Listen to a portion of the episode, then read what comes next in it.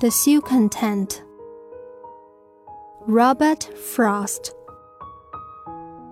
She is as in a field a silk tent, At midday, when the sunny summer breeze has dried the dew and all its robes relent, so that in guise it gently sways at ease, and its supporting central cedar pole, that is its pinnacle to heavenward and signifies the sureness of the soul, seems to own naught to any single cord, but strictly held by none, is loosely bound by countless silken ties of love and salt.